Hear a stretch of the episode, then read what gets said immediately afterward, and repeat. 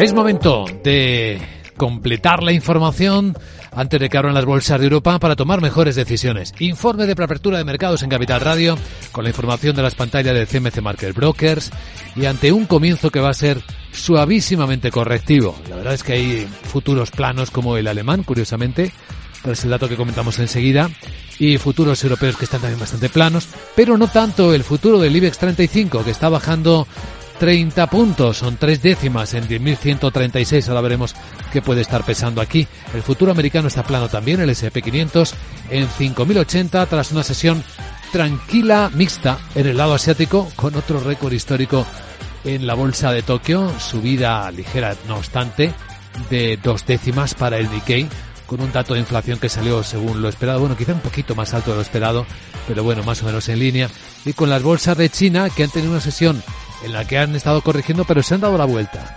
Ahora empieza a subir un 1% la bolsa de Hong Kong cuando faltan minutos para el cierre. Sandra Torrecillas, buenos días. Buenos días. Vamos ya con algunas referencias que tenemos sobre la mesa de confianza de los consumidores. Eh, comenzamos en primer lugar en Alemania. Hemos conocido el GFK con expectativas para el mes eh, de, de marzo y ha sido un poquito mejor de lo esperado. Estaba en menos 29,6 y ahora se queda en menos 29. Estabilidad, por tanto, y en línea con lo que estaba esperando más o menos el consenso del mercado. El que está decepcionando es el dato de confianza de los consumidores en Francia. Esta es eh, cifra de febrero. Se estaba esperando un repunte y no, ha bajado desde 91 hasta 89 puntos.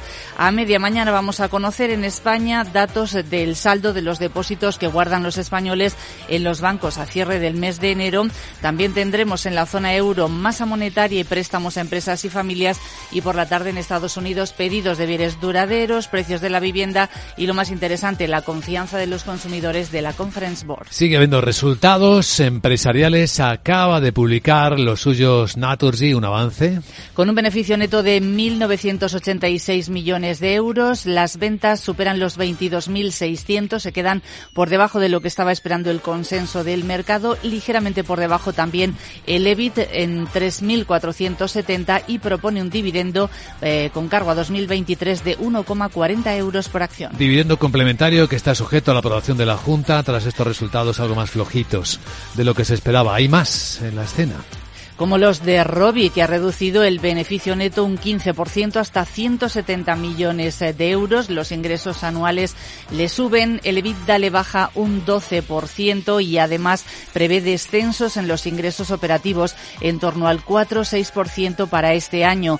Robi propone un dividendo de 1,10 euros por acción. Bueno, damos la bienvenida ya a este informe de preapertura de mercados en Capital Radio a Juan Luis García Alejo en Ambank. ¿Cómo estás, Juan Luis? Buenos días. Hola, ¿qué tal? Muy buenos días a todos. ¿Qué tal se presenta la sesión en el mercado? Bueno, pues yo creo que eh, una sesión marcada por la transición, la espera probablemente de los datos macroeconómicos, particularmente los que tienen que ver con, con precios que conoceremos a este y al otro lado del Atlántico durante esta semana. Eh, en Estados Unidos el deflactor del consumo, que sabemos que es una de las medidas favoritas de la federal, y que nos podría dar alguna pista acerca de si la Reserva Federal, como viene marcando clarísimamente el territorio desde hace ya bastantes meses, pues lo que espera son tipos más altos por más tiempo, pese a que el camino de la inflación es descendente. Y a este lado del Atlántico, pues eh, algo muy parecido, referencias de precios en la mayoría de los países y también en la eurozona, para los que de alguna manera el mercado pues eh, sigue esperando cierta moderación, eh, pero como ayer señalaba la señora Lagarde. Eh, esa moderación no debe hacer perder de vista algo que a los bancos centrales, a los banqueros centrales, particularmente en Europa, preocupa mucho, que es el desempeño de los salarios. ¿no? Y en este sentido, pues yo creo que con una temporada de resultados que está prácticamente terminada, pues las dinámicas de eh, la inteligencia artificial siguen mandando un poco en el tono de mercado, pero sobre todo, como decía, yo creo que serán los datos de precios los que en esta última parte de la semana las que acaben por marcar el, el devenir de los mercados. Dando una visión con un poco de perspectiva de la temporada de resultados, eh, la sensación, las percepciones son positivas, no mejores de lo esperado. No te equivocas, son muy buenos. En general es cierto que se habían bajado las expectativas bastante y era más fácil, relativamente más fácil, eh, batir al mercado y en este sentido pues ha habido más sorpresas positivas de las que podría esperarse hace eh, algunos meses, ¿vale? Donde no estaba tan claro y sin embargo pues el, balance es claramente positivo. De hecho, con los tipos de interés de largo plazo repuntando ligeramente en todo este tiempo, han sido los resultados empresariales los que han permitido impulsar, entre otras cosas, las dinámicas de, de las compañías y, por tanto, de los índices. Eh, hay que recordar que desde el 15 de enero aproximadamente, donde se inició el, eh, el, momento de la publicación de resultados, el desempeño de la renta variable en general en los grandes índices, Japón, por supuesto, pero también en el caso europeo y americano, que nos, lo tenemos algo más cerca, pues han tenido unos comportamientos muy positivos.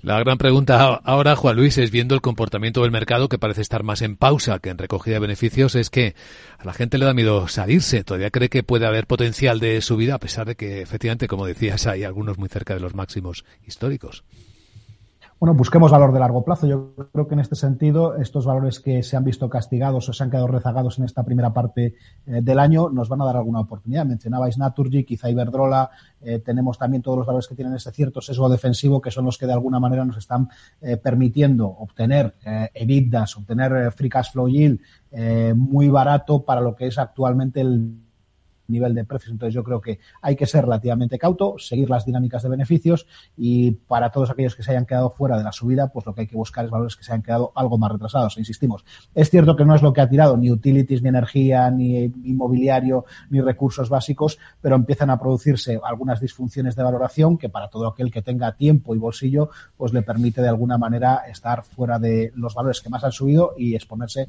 a los que todavía creemos que tienen recorrido. Tiempo y bolsillo. Juan Luis García Alejo en Ambán, gracias por acompañarnos. Que vaya bien el día.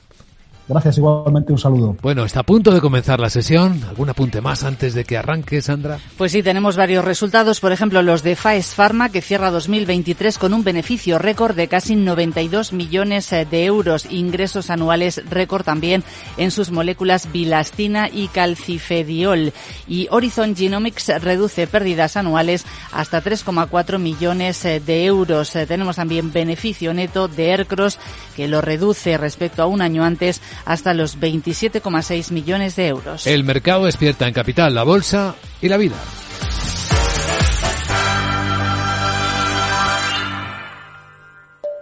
Mario, que eso de que no te da tiempo a pillar el tren.